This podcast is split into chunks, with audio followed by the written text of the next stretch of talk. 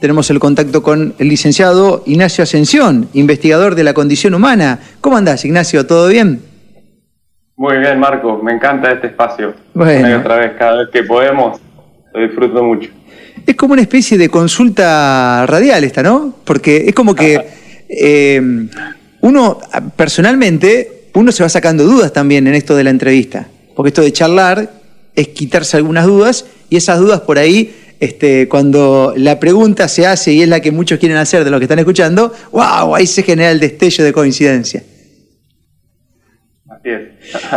Ahora, ¿qué pasa, Ignacio, cuando esa coincidencia no está así, ¿no? Cuando, por ejemplo, uno a lo mejor se educó, se formó, eh, tiene un, sistema de creencias que, que luego se utilizó de cimiento para su desarrollo y aparece una información que rompe con todos esos esquemas, ¿no? Hay como un, un dolor ahí, algo que se conoce en la jerga como disonancia cognitiva. Es una de las cosas más dolorosas que tiene el ser humano, ¿no? No sé cómo lo ves vos.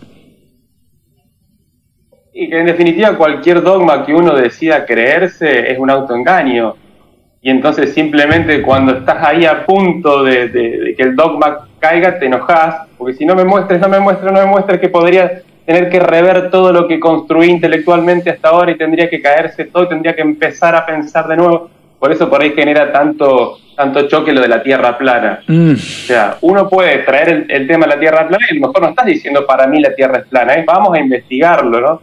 ¿Y por qué genera tanta reacción? No me digas que todo lo que aprendí en la escuela, eso que me llevó años, sudor, notas, sacrificio, todo eso, ahora tengo que reverlo y empezar de nuevo. No me digas, con todo el esfuerzo que me llevó. ¿No? Eh, es como el, esfuerzo de, no sé, de aquel que estudia universitariamente y ve que otro, no sé, te pongo mi caso, soy mm. psicólogo, qué sé yo, estudié y me costó y me saqué buenas notas a la facultad, y después veo que otro estudió coaching, por ejemplo, y estuvo estudiando dos o tres años, y yo considero que yo estudié seis y ocho con mis posgrados y lo que sea, entonces me da bronca que tenga el consultorio lleno el que, se dedica al coaching, ¿no? Y que yo, con todo el esfuerzo que hice, horas de, no dormir, etcétera, veo que le está yendo bien al otro. Eh, y en el fondo sospecho que a lo mejor la información que estudié no es del todo acertada o que podría revisarse, o, pero bueno, o sea, ¿por dónde empiezo? En algún lugar tengo un pensamiento inconsciente que dice, qué catástrofe empezar de nuevo, de dónde me agarro. Entonces eso es lo que desespera y hace enojarte con el otro que te trae una información nueva, porque si uno estaría con esa mente despierta de niño, la curiosidad estaría siempre presente y ninguna información nueva debería ser una amenaza. A lo sumo simplemente reviso lo que pienso en algún aspecto y lo voy transformando, pero esa es la realidad objetiva, que la, la verdad absoluta no existe y que entre todos la vamos construyendo de a poco que a veces, aquellos que estamos un poco más conectados con la intuición, nos damos cuenta rápidamente cuando algo es una mentira. Eso sí, por ahí es más fácil de darse cuenta, pero la verdad, la verdad, bueno, vamos construyéndola ladrillito a ladrillito y, en esa inteligencia colectiva. Me, me, gustó esa frase que dijiste recién, Ignacio, que eh, nosotros estamos por ahí, cuando uno es más adulto quizás, a veces recibe una información nueva como una amenaza. El niño diría, ah, qué bueno, de curioso le interesaría quizás saber un poco más porque cree que es parte de, bueno, ese divagar de la vida, ¿no? Donde uno va aprendiendo y se va nutriendo. Pero sin embargo, llega una etapa en la cual, uy, pará, esto me amenaza, esto no tiene nada que ver con todo lo otro que yo ocupé quizás un tercio de mi vida aprendiendo y ahora me entero que quizás no es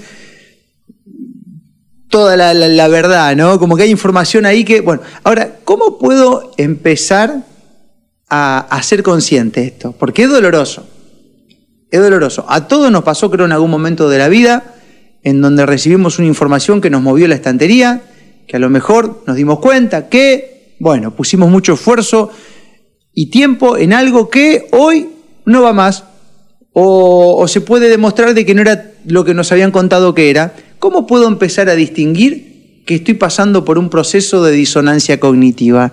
¿Es posible hacer consciente, consciente esto o es más fuerte que nosotros? Sí, la única salida siempre es la crisis. Lamentablemente, o no lamentablemente, esa es la forma de aprender. Es decir, te pongo ejemplo, te pongo un ejemplo del mundo socialista, te pongo un ejemplo del mundo capitalista, entre comillas, del mundo del libre intercambio. El socialista sería, no sé, estoy trabajando en la, en la municipalidad de 15 años, no vamos a decir que trabajar en la municipalidad es sinónimo de no hacer nada, pero puede que haya algunos puestos que fueron inventados por el populismo y que vos sabés que llegás y tenés que esperar que se haga la hora, que tenés que justificar, tenés que abrochar un par de papeles, tenés que poner un par de sellos, pero vos sabés en el fondo estás cobrando por algo que en el mundo del intercambio libre no te pagarían, lo sabés, ¿no? Mm. Y entonces te autoengañás, tenés un discurso, hablas de, que tiene que haber un Estado presente para ayudar a los, que, a los que no pueden, pero en realidad vos querés que el Estado esté presente por vos, ¿no?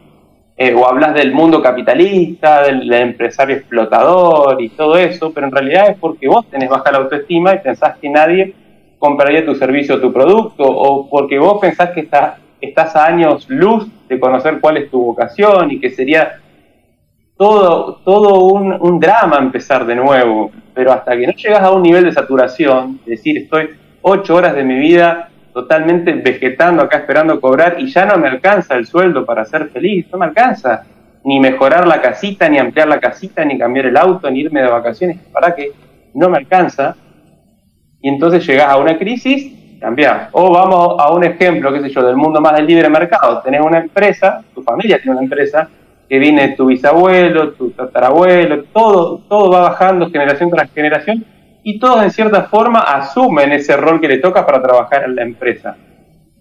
Pero llega un punto que vos decís, esto no tiene nada que ver conmigo, en algún lugar lo sospechás, lo olfateás.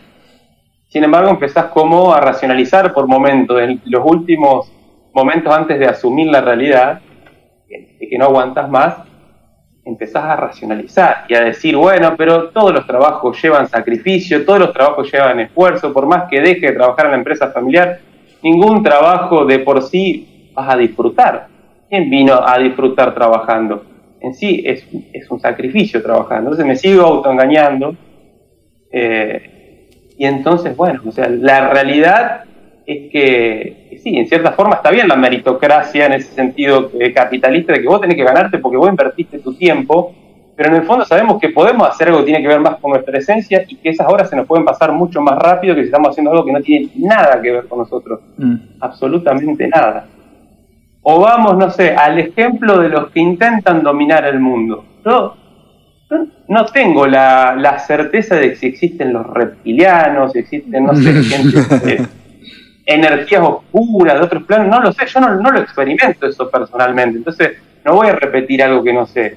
Para mí son seres humanos que se, llegaron a ser, digamos, te pasaron tanto de rosca que entraron en una psicopatía de la cual es difícil retornar, pero no, tampoco tendría la arrogancia de decir que estos seres nunca pueden retornar de esa psicopatía. En general no, pero yo digo, por más psicopateado que estés, o sea, por más que te hayas pasado tanto de rosca, en algún lugar seguís estando en disonancia cognitiva. En algún lugar de tu alma, si sos un ser humano, sabes que no podés vivir a expensas de los demás, sabes que estás eh, haciendo lo que no corresponde, lo sabes, que estás con una mente llena de justificaciones, pero bueno, el mundo es así, el mundo es eh, sálvese quien pueda, el mundo es gana el más fuerte y lo lamento, y yo la pasé mal en la infancia y qué sé yo, y tengo que compensar de alguna manera esta vida que tengo, y entonces de alguna manera tengo que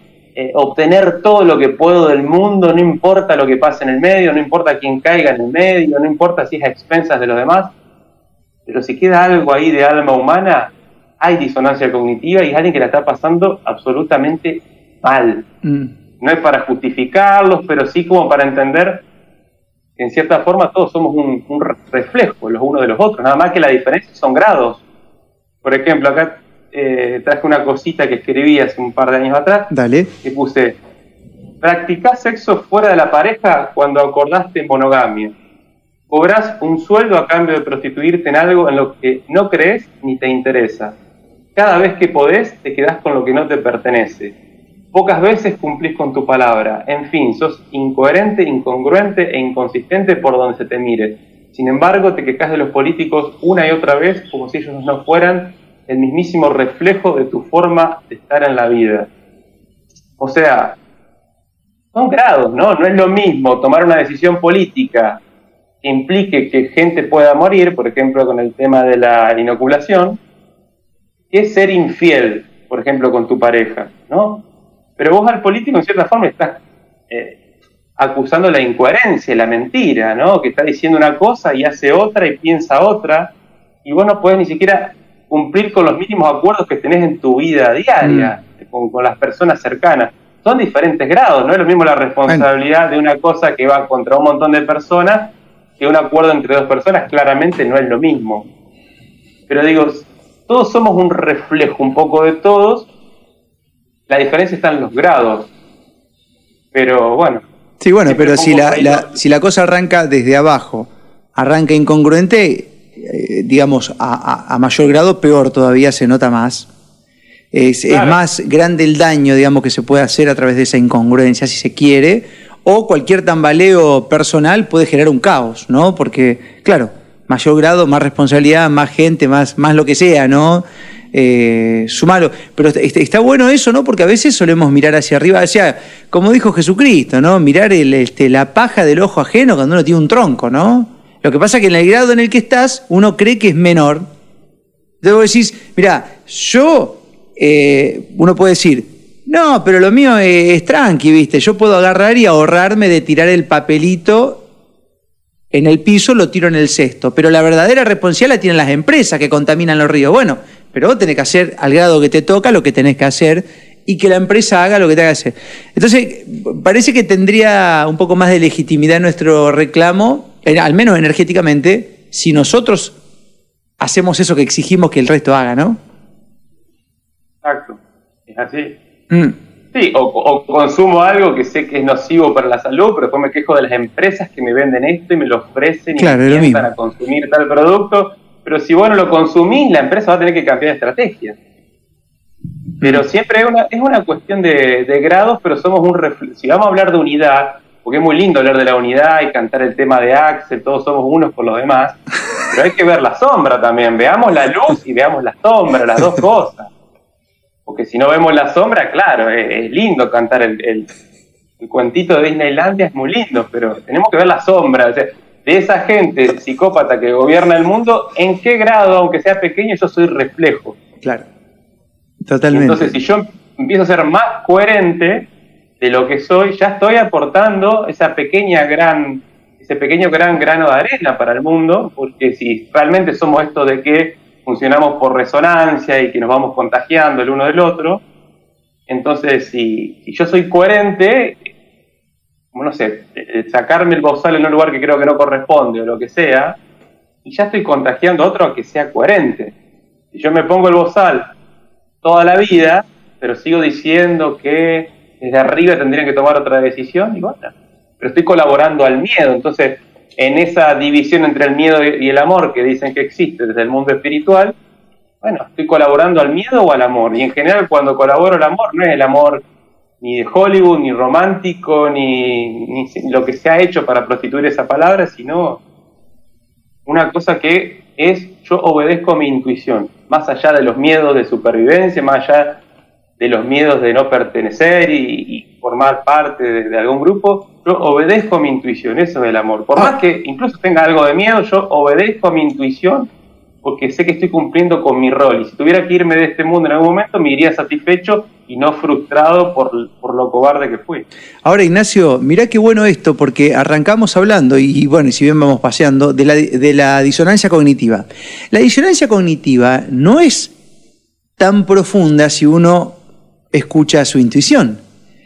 La disonancia cognitiva, mientras te voy escuchando, se me viene esto, ¿no? Pienso en voz alta, se sufre mucho más cuando lo que hiciste fue repetir lo que otro metió dentro tuyo y a eso mismo lo utilizaste como cimiento de tu vida.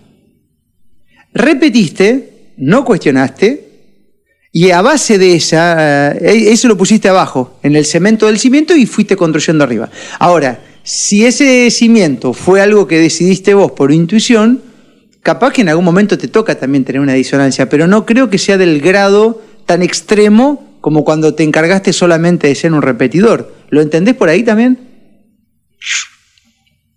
Sí. Sí, sí, tal cual, Marcos. Es así. Hmm.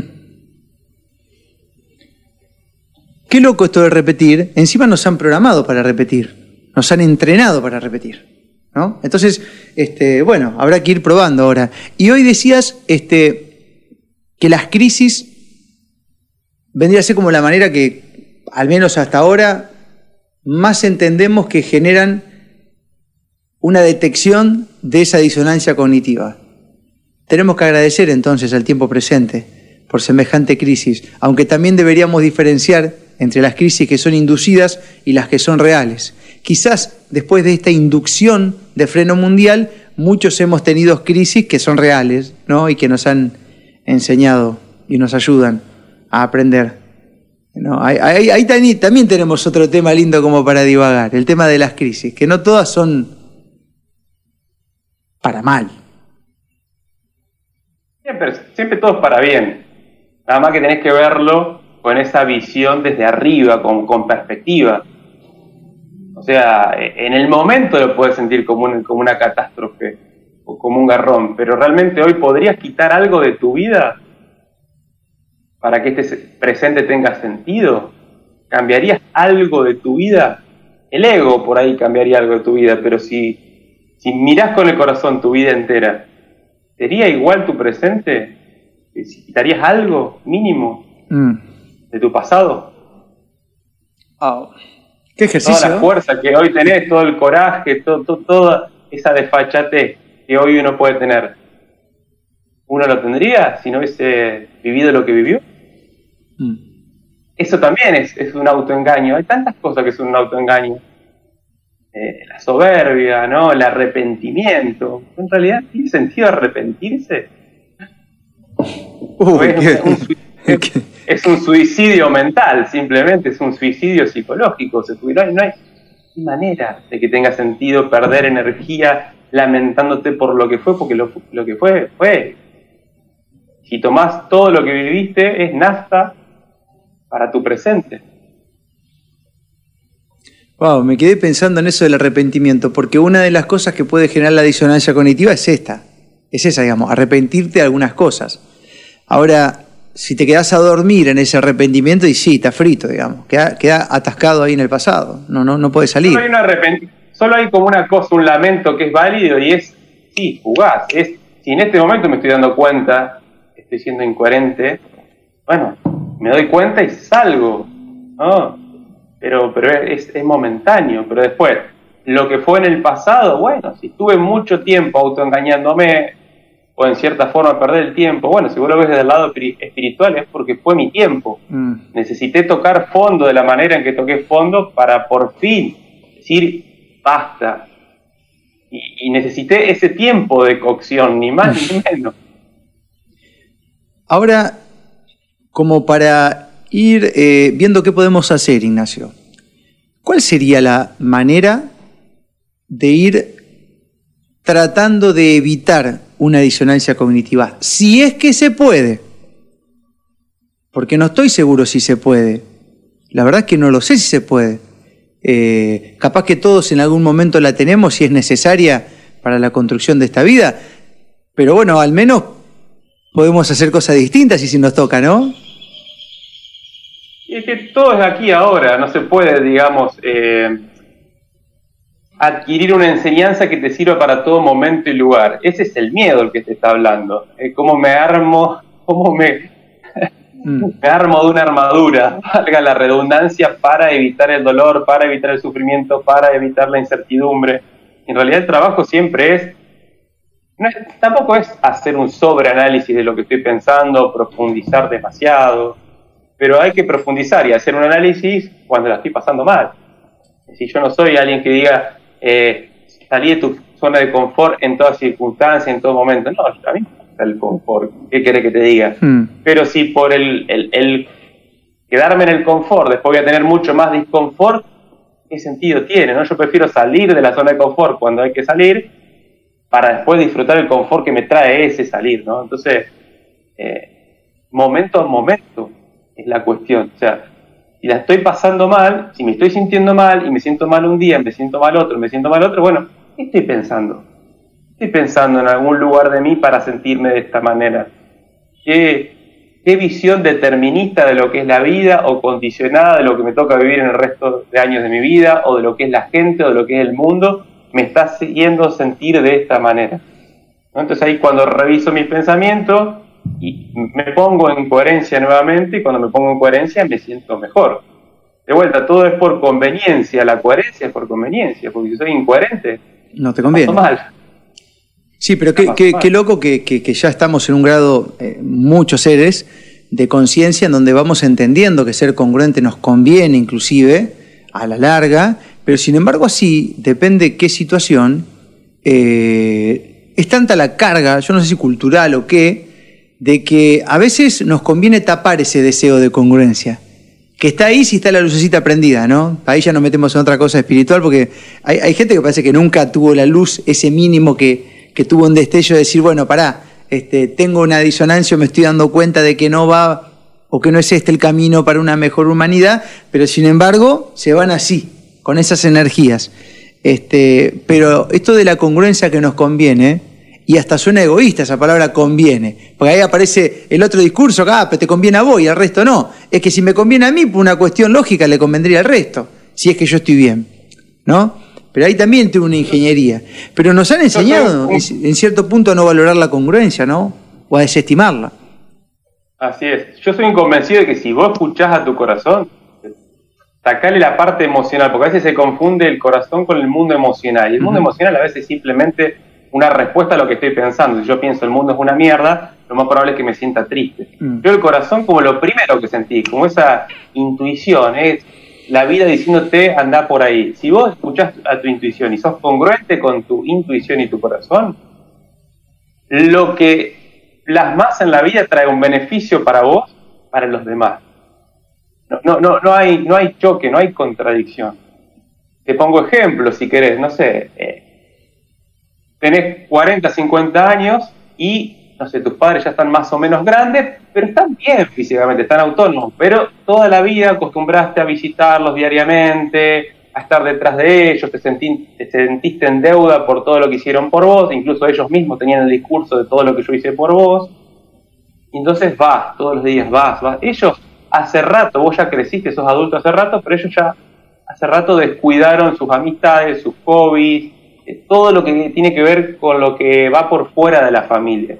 Y llega un momento que si yo esto lo estoy haciendo por obligación, por culpa, por miedo, por porque el día que no estén voy a sentir que lo que los defraudé o lo que sea, pero ya no quiero más esto. La intuición te dice, basta de estar constantemente en la casa de tus padres como si fueras una criatura, ¿no? Mm. Sos adulto y ellos son adultos, por más que estén un poco achacados físicamente, están autónomos, pueden salir, eh, y tienen su destino como vos tenés tu destino individual. Ya basta de cumplir tan fielmente ese rol de hijo, ¿no? Entonces, bueno, me cansé, le decía, amorosamente, yo no vengo más todos los días, voy a venir una vez por semana, voy a venir una vez por mes, voy a venir cuando se me cante, si no, no vengo. Vengo porque me nace del corazón, si no, no vengo, y lo sigo queriendo y todo. Resulta que vos cambiás esa rutina y empezás a ir una vez por semana, una vez cada 15 días, lo que sea, y los pobres viejitos, pobrecitos, que se presentaban un poco así ellos, mm. manipuladoramente, empiezan a activar acciones, ¿no? Empiezan a juntarse con un viejo amigo, empiezan un hobby, empiezan lo otro, ¿eh? y resulta que yo me sentía egoísta por no ir a verlos con todo lo que hicieron por mí, y cuando fui fiel a mi corazón, eh, a ellos les mejoró la vida, me mejoró la vida a mí porque empecé a ser coherente, y a ellos les mejoró la vida porque empezaron a hacer lo que años habían descuidado y usaban el rol de la paternidad como parche para no, eh, para no ponerse al día con eso que habían descuidado y habían abandonado hace un montón de tiempo, que es sus gustos, sus amistades, lo que sea. O estoy con una pareja que dice no me dejes, no me dejes, no me dejes, y vos decís ya está, ya está pareja, ya está, ¿no? Mm. Y vos sentís hasta que le, no sé, que le robás el aire, como dicen las canciones de pop, o que, o que no sé, pero es decir, la estoy matando a esta persona, la estoy abandonando, cuando en realidad la única persona que abandonan son los padres a un hijo menor de edad. Las parejas no se abandonan, se terminan, ¿no? Mm. Yo sé, sí, no, voy a seguir a mi corazón, ya no, no, estoy, no tengo que estar más al lado de esta persona como pareja. No la odio, no la detesto, no la dejo de querer, pero ya no quiero más estar al lado de esta persona como pareja. Y la dejas y simplemente la persona, de vuelta, lo mismo que con los padres, tiene que ver todo lo que había tapado en su vida o todo lo que había creído que no, no era posible y por eso se había refugiado en una relación de pareja con la cual estaba pegada 24 horas, 7 días a la semana. Entonces, en realidad, esa persona no es que me elegía a mí como pareja, en realidad había una sincronicidad. En realidad, ambos nos estábamos soltando como pareja. Pero no es que esa persona decía, por ejemplo, vamos a hacer cuenta que es tu novia, ¿no? No es que elijo a Marcos Cape porque me gusta cómo piensa, me gusta su alma, me gusta su espíritu. En realidad es si lo dejo a Marcos, ¿qué hago de mi vida? ¿Por dónde empiezo? Y si me quedo sin pareja, y si no mm. arranco nunca más, y me quedo sola de por vida. Entonces no es que te elige a vos como esencia, en realidad no me estaba eligiendo más como pareja como yo no, la elegía a ella, pero se quedaba a mí por miedo a lo que, a lo que venía, ¿no? Pero cuando yo corto, ella está obligada a hacer algo con su vida, y entonces de vuelta empieza como, empiezan a florecer diferentes dimensiones de su vida más allá de la pareja que había abandonado hace años, refugiada en, la relación de pareja conmigo eh, y pensando que, no podía, digamos, haber una, modificación para bien en todos esos planos de su vida. Entonces, yo soy convencido de que cuando haces algo de corazón total, de corazón, que decís, el corazón me lleva acá, trae un beneficio tanto para mí como para los demás. Qué, qué loco todo eso y qué bonito, ¿no? Escucharlo. Eh, porque además, eh, atándolo bien con el tema de inicio, a veces la disonancia cognitiva, el mayor dolor es ese, es qué hago ahora que me enteré de esto, qué hago ahora que no quiero esto, qué hago ahora que... Y ese pensar en el que hacer es el principal eh, motor del, del, quedarte ahí en stand-by, digamos, ¿no? El principal estímulo es decir, bueno, oh, porque claro, porque tengo que dejar esa historia, ese, ese, eh, eso vivido o eso aprendido, eso, y tengo que volver a crear. ¿No? Y, qué locura esto, ¿no? Porque creo que el ser humano en cierto punto naturalmente es un creador. Eh, pero después, bueno, nos vamos autoengañando de una manera a la cual nos da temor crear, cuando es algo que es una aventura, digamos, como un jueguito. Pasar de pantalla, ¿viste? Pasar de pantalla, los jueguitos nuestros, jugábamos al, al Mario Bros, al Islander, mirá cómo se me cayó, el, casi se me cae la libreta el enrolamiento, el documento. Es decir, bueno, pasar de pantalla, tener otra escena nueva, todo así, y, y sentís esa emoción de volver a jugar esa pantalla con otro contexto, ¿no? Bueno, nos olvidamos por ahí de eso, le tenemos miedo a esa, a esa escena, ¿no? Algo, bueno, bastante loco, pero qué lindo que lo podamos charlar, Ignacio, porque creo que el primer paso como para entenderlo es hacerlo consciente, o al menos tratar de estrujarlo para ver qué hacemos con eso, ¿no? Por eso, por eso es que se necesita el sufrimiento. Mm. Por eso es que decís, bueno, me voy a bancar el síndrome de abstinencia, pero yo no me quiero drogar más. Mm quiero, quiero pasar el síndrome de abstinencia y me voy a aguantar los revolcones, pero yo quiero saber lo que era, quiero volver a lo que era estar limpio, ¿no? Y, no quiero morir un viejo decadente y, eh, no sé, eh, teniendo que ser atendido por los hijos o por gente o gente teniendo que invertir su tiempo en mí cuando no tiene ganas de hacerlo o invirtiendo su dinero. Quiero terminar bien, como un viejo autónomo, saludable. Esa es la única forma, hacer ese clic decir, voy a bancarme el síndrome de abstinencia y no me voy a drogar más, ¿no? Mm. Entonces, llevando esa metáfora a lo otro es, bueno, el síndrome de abstinencia es no saber quién soy, quién carajo soy. O sea, si hasta ahora eh, fui una construcción que la sociedad hizo de mí, o sea, lo que me dijo, lo que me dijeron mis padres, lo que me dijo la primaria, la secundaria, la universidad, y bueno, da pánico enfrentarse a ese vacío total. Y de todas más, siempre hay una incertidumbre en la vida, en cualquier circunstancia, siempre va a haber un misterio en la vida, mm. pero podemos llegar a tener la certeza de quiénes somos nosotros o ir acercándonos a esa certeza. Pero para eso tenemos que pasar por un síndrome de, abstinencia, de no tener ni idea quién soy, ahora que solté ese personaje y se presentaba a la sociedad de una manera. Mm. Pero la aventura de descubrir quién soy, o sea, el entusiasmo por descubrir quién soy y crear una nueva vida tiene que ser mucho más que el beneficio secundario que me da prostituirme o tener un sueldito o lo que sea. Mm. totalmente. Bueno, eso te estoy, diciendo algo vos, te estoy poniendo algo en palabras que algo que vos ya vivís. Sí. O sea, sí, sí, sí. Porque vos, en el momento más heavy, empezaste a hablar de, de las incoherencias de lo que pasó, por ejemplo, a nivel mundial si hubiese tenido tanto miedo a no tener plata, o incluso que te amenacen de muerte o cualquier cosa, no hubiese seguido tu corazón. O sea que es algo que vos practicás y simplemente le estamos poniendo palabras. Es que no sabes, eh, una de las cosas eh, más locas de todo este tiempo, Ignacio, es algo que ya había un punto en donde vos decís, bueno, pará, ¿viste? Uno por ahí se anima. Ahora, ¿qué pasa? Y lo lindo es poder volcar, por, eso volvemos a la congruencia, a la experiencia personal. Y te pongo un ejemplo, y esto va para varios che Marco, vos sabés que me pasó esto o mirá este material que tengo acá para compartirte que me lo pasó alguien. Y mi respuesta es, ¿por qué no lo compartís vos? ¿Por qué me lo das a mí para que lo comparta? No, porque tengo miedo que me roben el teléfono, que me, que me miran mal en el laburo, que me roben la computadora. Ah, pará, pará, pará. Pero entonces, ¿cómo es la movida? Pues yo no puedo hacer por vos lo que vos no hagas. Y si te gusta tanto nuestro laburo, ¿por qué no haces lo mismo si a vos también te conviene ser congruente en ese sentido. Entonces, desde la experiencia personal, invitar al resto a que haga lo mismo, digamos, porque cuánto mejor sería esta patria o cualquier parte del planeta si realmente soltaríamos lo que tenemos, o desde cuándo alguien ve algo que no está bien y se lo tiene que guardar. Y dárselo a otro que, ah, bueno, pero pará, pero si yo puedo, y vos también podés, digamos, o sea, no es algo romántico lo que te estoy diciendo. Y además, es como que la incongruencia en cierto punto te va poniendo entre la espada y la pared. Es cuestión de tiempo que vos tengas que tomar una decisión en donde no sabés con qué quedarte. Si con el sueldito ese o el poder o la mirada de tu coso o con tu vida que se va a ver modificada si seguís haciendo lo mismo, ¿no? Entonces, eh, es cuestión de tiempo. Y bueno, y generalmente cuando uno hace ese planteo al otro, decir, bueno, ¿por qué no hace vos? Ahí se acaba la charla, ¿eh? Se acaba la exigencia, se acaba la... Entonces, ahí tenés alternativa. O lo haces o te quedás a dormir ahí, pero a sabienda de que de ahora en adelante nadie va a hacer por vos lo que vos no hagas, ¿no?